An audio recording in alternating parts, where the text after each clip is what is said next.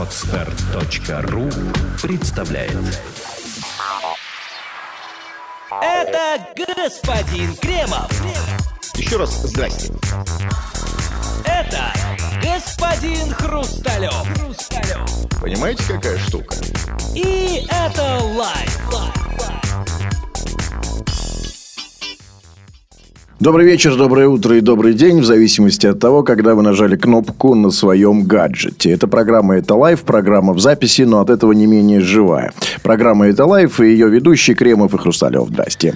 А, Да, здрасте все. Программа, как всегда, выходит при поддержке любезной газеты РУ. Она нам, по-моему, очень много помогает. И обсуждаем разного рода новости. Пара-тройку горячих новостей. Одну из них, по традиции, но то уже в конце, комментирует некий эксперт, разбирающийся конкретно в данном вопросе. Ну, сейчас пока мы вдвоем. Кремов, Хрусталев. Да, вот есть э, такая с виду незамысловатая новость, но вот чуть-чуть поскреби ее и поймешь, что новость это краеугольная для нашей страны, по крайней мере. Новость о том, что президент России Владимир Путин вечером 1 апреля, в день пасхального понедельника по католическому календарю или в день дураков по светскому, кстати, какая у нас непреодолимая пропасть между религиозной и светской жизнью, господин Крем. Ну, совершенно диаметральные две вещи, да. Президент Путин вечером 1 апреля инкогнито посетил знаменитый ресторан в, э, в Порто-Эрколе на Танканском побережье. Я правильно На произношу? тосканском.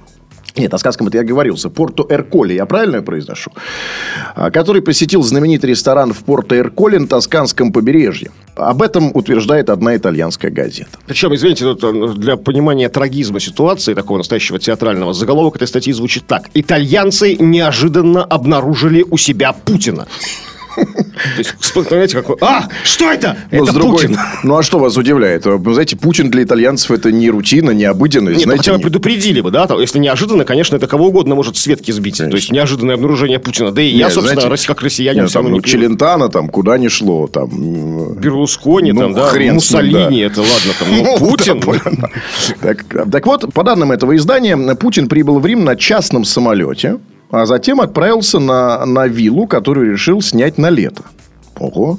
То есть уже думают о дачном сезоне. Это, кстати, вот вам, дорогие слушатели, всем тоже на заметку. Да. Вроде бы апрель, вроде бы снег, но пора задуматься. Скоро, скоро майские праздники. Как мы пом- помним, что в этом году они будут длиннее, чем обычно. Что целая неделя почти предстоит. Путин уже думает об этом. Да, так вот, как рассказывает эта газета. В ресторане российский президент появился совершенно неожиданно под конец дня, когда официанты уже задвигали стулья. И один из владельцев заведения а, собирался закрыть дверь. Сначала в ресторан зашел некий представительный человек, убедивший шеф-повара приготовить сверхурочный, изысканный ужин для специального гостя, который хотел бы сохранять строжайшую конфиденциальность. А, Мне вот интересно средства, средства убеждения. Я уверен, что у охраны а, нашего президента Владимира Владимировича Путина в арсенале есть э, проверенные средства, как можно убедить того или иного человека э, не закрывать ресторан и так далее. Но эти реш- средства работают на территории РФ. вот именно. А как в Италии? Значит, а, и, неужели речь идет о банальном ключике золотом, который открывает все двери? Я имею в виду бабки. Ну, конечно, вряд ли это сработала та же история, как, знаете, в фильме «Бриллиантовая рука». А теперь снимите! Помните, я ей показал карточку Нони Мордюковой. Это вот такой, знаете, Так могло быть в, в ресторане на территории э, Российской Федерации. Как вы верно заметили. Там чего? Какие средства убеждения пошли в ход? Красноречие. Красноречие, просьбы, мольбы, логич- логические доводы, что, в общем-то, вам совершенно необходимо принять. То есть, видимо, работала не силовая, не, не не силовая структура секретных служб, а такая аналитическо-дипломатическая. Знаете, люди, умеющие убалтывать. Как-то вот, ну, видимо, на словах очень цивилизованно уговорили его, развели уж, не знаю, этого хозяина ресторана. На русском, сказал. Да. разумеется. Да, и, э, значит, так или иначе, уговорили его сделать изысканный ужин для специального гостя, который хотел бы со- сохранять строжайшую конфиденциальность. А чуть позже подкатил Мерседес с таинственным посетителем. Им, по данным газеты, оказался Владимир Путин, которого сопровождал секретарь. Секретарь – это человек, который записывает за Путиным умные мысли, да, даже Ну, в ресторане. Нет, много функций, конечно, да, много функций у секретаря. Да, значит, Путин был одет в синюю куртку пилота. И сам вел самолет. Ну, сам прилетел, ну, понятно. А, так он сразу с самолета. Ну, сразу не переодевшись, да, то есть весь еще там в куртку пилота, очки эти, знаете, большие такие, как братья-пилоты такие. Шеф и коллега. Смотрите, Путин молодец, он соблюдает все правила полета, необходимые для летчика. Униформу Фу- красивую, да? Да, да, да. Фор- значит, был в форме пилот. Вообще, а, я так понимаю, что а, такому добросовестному а, по- по- под, а, м, а, Пу- Владимир Путин достаточно добросовестный человек. И вот потому, как он одет, можно понять вообще, где он был. Вот Если в костюме пилота, значит, самолета. Летал, в да. костюме таксиста, значит, а, там... А это вот знаменитая фотография, где он голый по пояс на коне. Мы сразу понимаем, что Совет. Федерации. Посетил Совет Федерации. Значит, в костюме пилота и кепку с козырьком.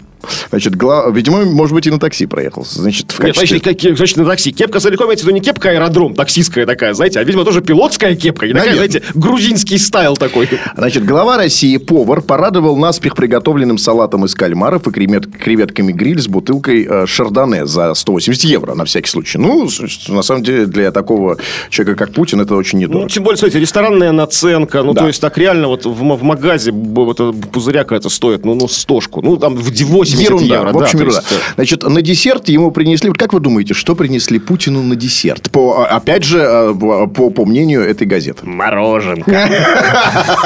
Пирожное. Нет? Ну, в общем, да. А на десерт Путину принесли шоколадный торт. Давняя мечта Путина. Узнаю! Узнаю! Значит, снаружи все это время дежурили две машины с охранниками. А, Две машины всего-то. Значит, а, кстати, это интересный, интересный момент. Вот, э, насколько я знаю, конечно, косвенно по разным разговорам, там, то, что я читал, зна- а, а охрана у нашего президента ну, что надо. Ну, не араб, арабский шейх настоящий. А, Безопасность президента у нас главный приоритет по понятным причинам. Президент у нас э, очень важная фигура, и поэтому соответствующая охрана. Охраны очень много. Там несколько машин, там с- порой э, сверху снайперы и так далее. Тут всего две машины. Что говорит о том, что Владимир Путин в Италии себя чувствует безопаснее. Этот да? знаменитый воздух Италии, еще, которым еще Гоголь, земля Пьянит. Путина, да, восхищался. Нет, дело не в этом. Смотрите, ну, это просто это такая, ну, просто необходимость, некая данность. Вот а, Владимир Ильич Путин прилетел в Италию, да, и вот э, те, кто тоже долетел с ним, ну, долетели машины из России, вот те, кто и остались, то есть, ну, смогли долететь за ним, то есть, машины прикрытия. Остальные там, ну, не знаю, там, ну, застряли в воздушном пространстве над Белоруссией. Однако скромный ужин, про- продолжает итальянская газета в итальянском ресторане, не главная цель секретного визита Путина. По данным этой самой газеты, он приезжал договариваться о летнем отдыхе в роскошном поместье, приобретенном в конце 2012 года российским миллиардером Германом Ханом. Ну, в общем, точка о цели визита говорит. Что же странно, это что же за миллиардер такой Герман Хан, что лично Путину нужно прилетать и с ним договариваться? Ну, то есть, еще по телефону не Вы договориться. знаете, вот Я мы- когда дачу Не-не-не, снимаю, стоп, нормально, стоп, может стоп, я могу сказать. там. Мы вот, вот часто с вами говорим о, о- о разных э, вещах, касающихся Путина. Вот недавно мы с вами думали, почему, помните, с вами обсуждали на, на другом ресурсе о том, почему Путин не понижает, не повышает себе зарплату. А, В конце концов, наши э, рассуждения уперлись в то, что Владимир Ильич Путин не имеет такой возможности. Потому что есть кто-то, эм, кто старше Путина, кто является его начальником, кто платит ему эту самую зарплату. Потому что если есть зарплата, значит, должен кто-то ее платить. Ну и вообще как-то иногда чувствуется, что рукой Владимира Ильича Путина кто-то водит. Ну, я не думаю, что это Герман Хан. Ну, А перестаньте. почему нет? Тут совсем обычная понятная ситуация. Я все понял. Я как человек, сам снимавший дачи, я знаю, что это такое. Это значит, нужно, понятно, ты договорился с кем, приехал по дачу, посмотрел. В данном случае он ее видел уже, известно. Нужно встретиться, чтобы взять ключи, да, вот от дачи. То есть, ну, вот как бы встречаешься с хозяином, который задает ключи, что он тебе показал. Тут у нас вот, тут у нас огурцы, тут клубника, тут не ходить, там, вот вода горячая шести, там, появляется. Понятно. То есть, ну, ключи ему передал Да. Герман Хан от Значит, дачки. Может быть. В любом случае, значит, из первой части этой новости понятно, что Владимир Ильич Путин любит э, закрытые заведения. э, закрытые не в смысле формата и концепции, а в смысле, что реально, вот они работают для всех, а потом закрываются вечером, и туда приходит Путин. Вообще он любит закрытое. То есть, Путина можно встретить вот по- по Конечно. вечерам, закрываются Встретить рестораны. нельзя. там, да? Если вы видите, что ресторан закрывается, Вот, если там заглянуть в щелочку Да, вот за портьеру, там, ужинает Путин. да, там, я не знаю, там да, чайная ложка, например, или там какой-нибудь. Чайная ложка до 11 работает. до Да, 11, после да, 11 после- там можно встретить Путина. Ну, встретить нельзя, потому что закрывают. Ну, подглядеть. Ну, подглядеть, наверное, можно. Значит, э, ну, все бы было ничего. Ну, в конце концов, чего нет? Путин приехал в Италию, кстати, достаточно скромно погулял. Ничего здесь такого компрометирующего совершенно нету. Да, то есть, да, не, не- не- не- гулял, там не гужбанил. Одна, одна бутылка сухого вина Шардоне это немного. Для крепкого Путина это ерунда. Если бы не вторая часть новости. Так. То есть одной бутылкой вина не ограничилась?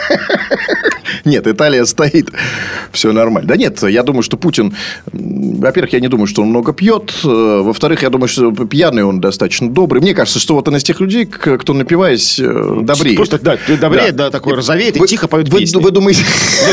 Не буянит там такие? Да, причем песни-то заграничные, все, не бойся. Смоки Смоки, да. А это любые, то, что он любит, это так, для всех.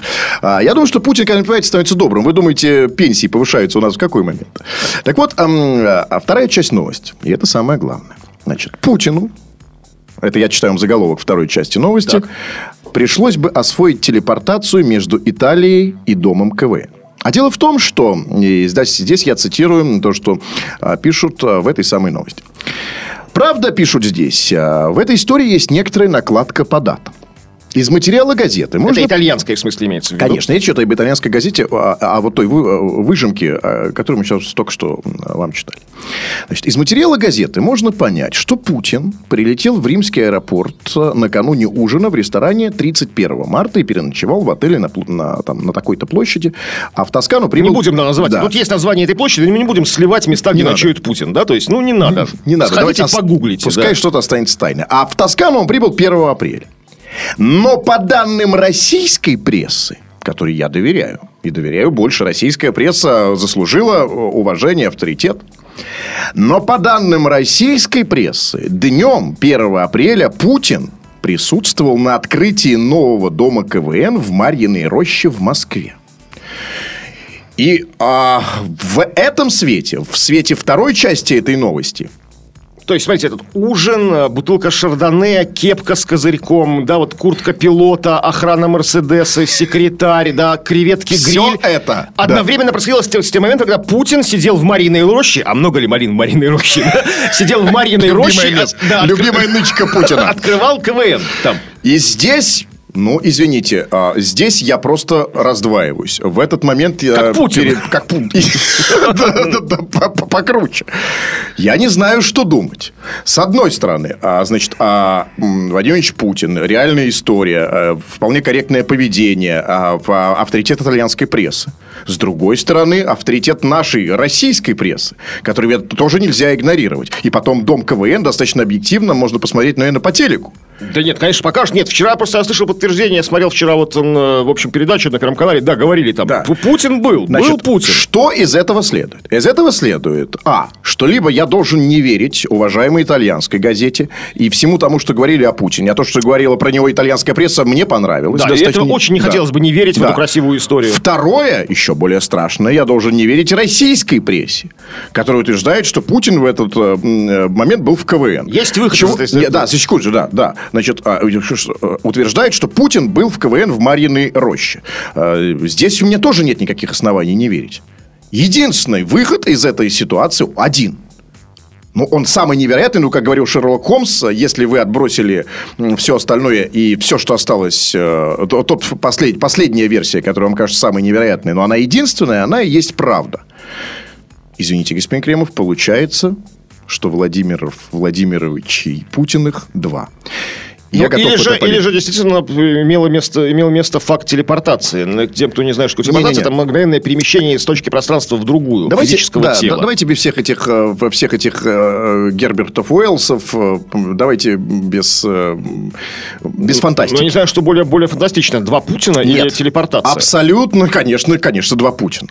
Это Менее фантастично. Конечно, менее фантастично. Во-первых, для меня это наличие двух Путина очень четко мотивировано и объяснимо с политической точки зрения. Я уверен, кстати, господин Кремов, что Владимир Ильич Путинов больше, чем два. Сейчас объясню почему. Смотрите, значит, э, Россия, э, как известно, страна, которая находится в ручном управлении президента. Ну, то есть, у нас плохо работает институт, а точнее, никаких институтов вообще не работает. Есть сильный президент, который управляет страной. Сам. Вот он, значит, а, где-то загорелось, полетел туда. Где-то кризис гакнул, по- по- по- побежал туда. Что-то накрылось, он там. Значит, а, что-то нужно поднять, он здесь и так далее. Страна в ручном управлении. Страна у нас огромная, самая большая страна по территории. Одного Владимира Владимировича Путина на все это не хватит. Ну, это логично. Смотрите, действительно, чтобы был, знаете, свой Путин для Владивостока, для Дальнего Востока, чтобы ну, э, э, этот Путин не испытывал джетлага, да, при перелете, при смене часовых поясов, да, он один спит в одном режиме, другой в другом, там, да, то есть там тот же по высокому времени, тот по, по уральскому времени, тот по московскому времени живет, тот по, по европейскому, который в Италию летает, да, то есть, ну, постоянно в Европе тусит там, да, там, или там в, в Корее. Каждый, на каждый часовой пояс должен быть свой Путин. Конечно, и не только на часовой пояс, на каждую проблему, а, внутреннюю проблему и на каждую внешнюю проблему. Потому что помимо внутренней политики есть политика внешняя. Вот, например, та же Италия. Я, смотрите, один Путин улетел из Владивостока в Италию и уже просел Владивосток. Значит, а на... есть свой отдельный итальянский Путин, да, который по-русски уже говорит с легким романским акцентом. То есть, ну, то, что постоянно общается в Италии. Да, ездит, летает в, в, в куртке пилота и так далее. Это да. такой плейбой такой, да? да. Такой куртка-пилот, кепка с козырьком, золотой Именно. зуб. Я ну, уверен, просто... что в каждом... Есть итальянский Путин, немецкий американский, венесуэльский и так далее. Но раз в году, раз в году ну, есть особый день выделенный, когда они все собираются вместе. Это страшный день. Нет, как ну, он называется? День рождения Путина. Просто, ну, просто собрание. Нет, зачем скромно? Просто общее собрание, да. По итогам года они собираются... Собрание акционеров. Да, снимают э, клуб, ну, или ресторан снимают. И, гудят. Закрывают. Снимают, да, закрываются. Да, Жак закрывается у вас, и начинает, начинается, гудеж. Вы знаете, но я вам скажу так. Все равно. Путинов много. Я уверен, что их много. Ну, сколько их там? 100, 200, Есть 300. Сергей Вениаминович Путин. Есть э, Рамуальд Анатольевич Путин. Ну, в России много Путина. Значит, Путин их много. Нет, в реальных, тех Путинах, которые имитируют Владимир Путин. Но как бы много их не было, я убежден, господин Кремов, что все равно не недостаточно. Все равно мало, потому что страна огромная. Еще раз повторю, акцентирую на этом ваше внимание, что страна слишком большая, чтобы даже 200 Путиных могли с ней управиться.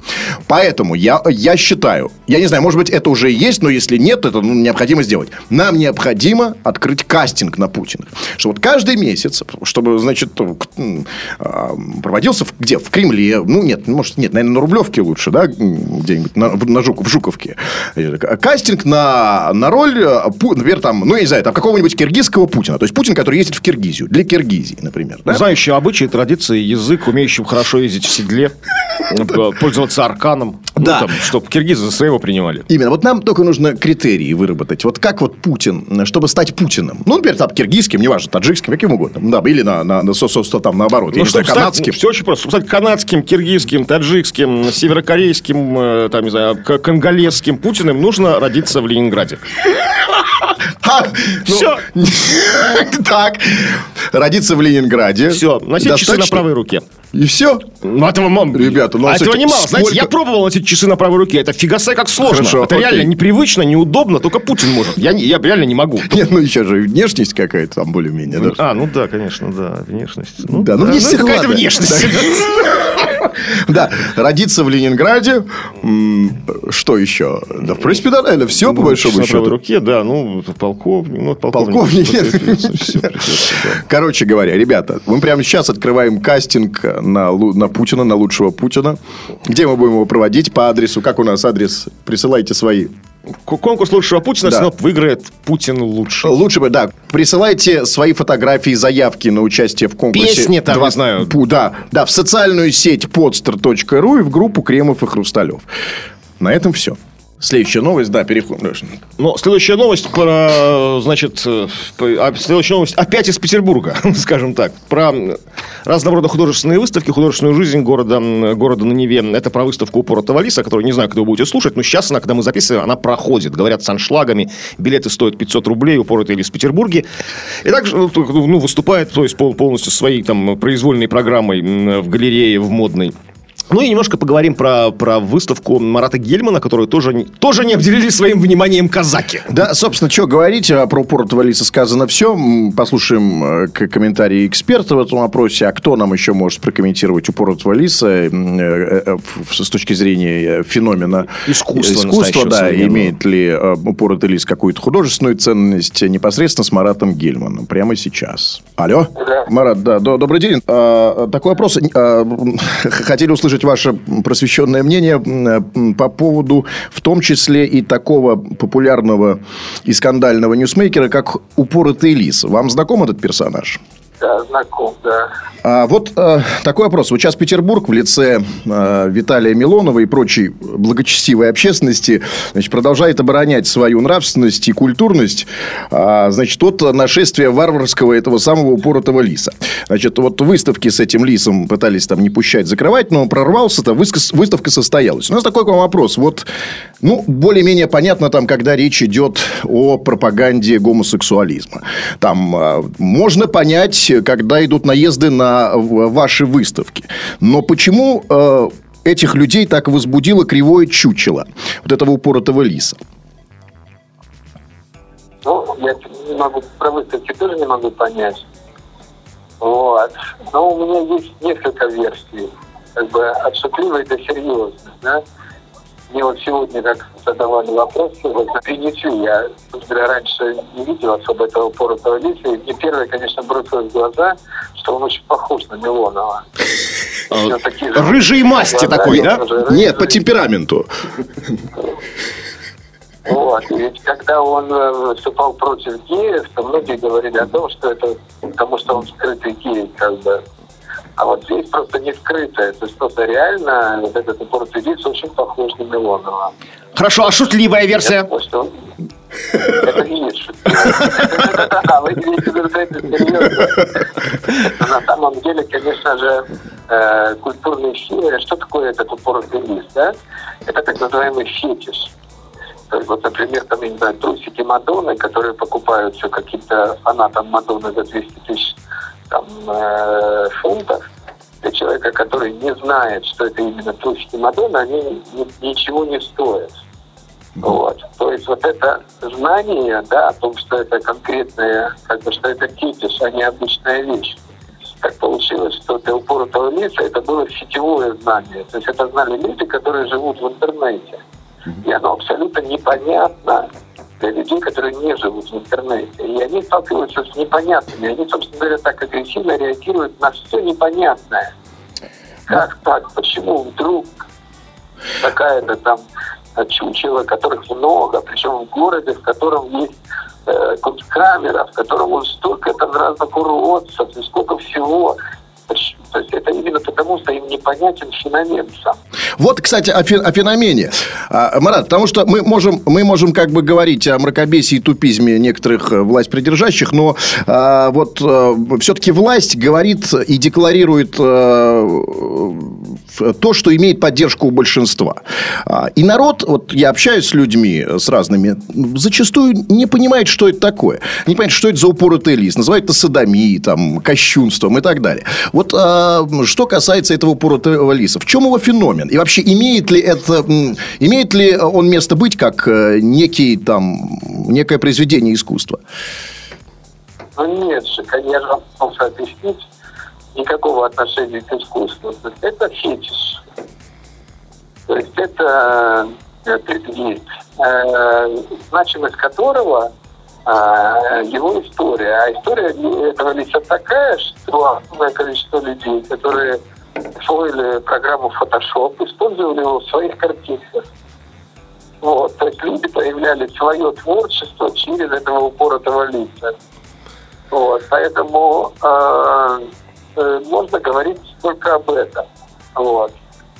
А фактически вот эта девушка, таксидермист, она сделала единственную, ну, достаточно обычную для, там, допустим, художника, мультипликатора вещь. Она поставила животное в человеческую позу, да, и все. Здесь нет никаких таких особых признаков э, искусства. И, и это не имело никакого значения. Но после того, как там десятки, даже более сотни тысяч людей использовали этого лиса в своих э, коллажах, да, в фотошопах компьютерных, э, он превратился в фетиш. То есть он ценен своей историей, а не сам по себе. Понятно. Вот, поэтому, да. Да, понятно. Ну, давайте отойдем от лиса. Она, в общем, в общем, реакция, э, либо это реакция на то, что он узнал, либо на то, что он не понимает, почему вдруг упоротый лис вызывает такую, и он подозревает, что здесь есть какая-то там э, тайная, значит, тайная, тайный смысл, которого они не считывают. Вот. Ну и потом, в общем-то, вас беспокоит, что есть какая-то уже достаточно широкая прослойка людей, которые получают и информацию, и развлечения, и коммуницируют вне того пространства, которое власть контролирует. То есть вот этот интернет-мем, вот этот, до этого это был «Привет, медведь». Такая картинка почти детская, которая разошлась на огромным тиражом. Ее, кстати, потом за, за, за большие деньги, я просто знаю человек, который купил ее, он ее купил как фетиш, как память о том, что вот огромное количество людей, значит, шутило по поводу этой картинки, использовало эту картинку э, там, в каких-то своих коллажах и так далее, и так далее.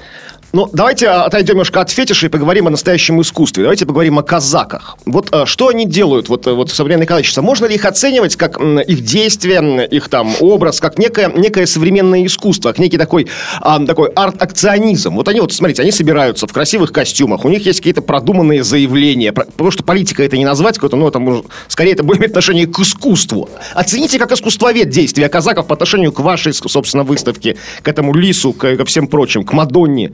Это же, ну, это же, по-моему, уже искусство, то есть такое совершенно, совершенно современное искусство. Ну, вот вы когда говорите, что это уже искусство, вы на самом деле что говорите? Что это не поступки, а жесты.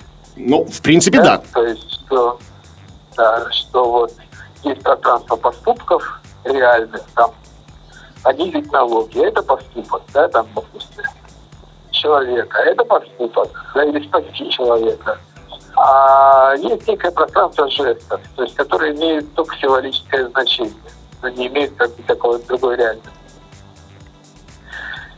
Я тоже ну, еще будет говорил, что всякий поступок на, на, на любое действие можно смотреть с технической точки зрения. Да? То есть ты вот смотришь на человека, который подметает улицу, да, и он приосанился немножко, под, под, на него стали смотреть и уже почти как человек делает, играющий. То есть он уже не дворник, а он актер, играющий дворник. Ну вот с эстетической точки вот, зрения это... действия казаков оцените, не как их там, да. как, как жест. Это красиво, ну, это хорошо. Слушай, я казаков, вот, вот этих казаков я не видел. Здесь, я думаю, скорее идет, конечно, какая-то подмена. Потому что вот этих ряженых казаков я видел там в Краснодаре, я видел в Москве. Ну вот это искусство, не настоящие казаки, а некое, не, некое их отображение. Какие? Не. Вы слушайте то, что я вам говорю. Нет, не видел ни разу. Мне кажется, что это какие-то мелкие жулики, которые, значит, используют слово казаки. Вот. Э, поэтому, то есть, ничего не могу сказать. Вообще, с точки зрения акционизма, да, то есть акционизм это некое действие на хрустном пространстве, да, осознанное действие. Здесь в этом смысле вот этого осознанного действия я пока э, как бы не увидел, да. То есть, условно говоря, э, пока они сами себя не осознают как художество. Вот, например, э, в Москве есть группа «Храбленосцы». Вот они себя осознали уже как такая арт-группа, да, они шьют себе костюмы, они отращивают специальные бороды, они выпускают вот майки, у них есть такие позы, вот. вот их можно воспринимать как некую такую арт-группу, вот, которая украшает собой всякое там действо а, вот, политическое. Наверное, э, такой, э, ну, такое балаганное искусство, да, когда ряженые ходят э, и с какими-то своими номерами, наверное, можно к этому так относиться. Спасибо, Марат. Больше не злоупотребляем вашим временем. Да. Спасибо, всего доброго. Спасибо, всего доброго. Хорошо. Это был Марат Гельман, это была программа «Это лайф», это были Кремов и Хрусталев. Скажите эти четыре буквы. Какие? Пока. А. Целую. Да-да, четыре буквы, целую. Пока. Пока-пока. Сделано на podster.ru Скачать другие выпуски подкаста вы можете на podster.ru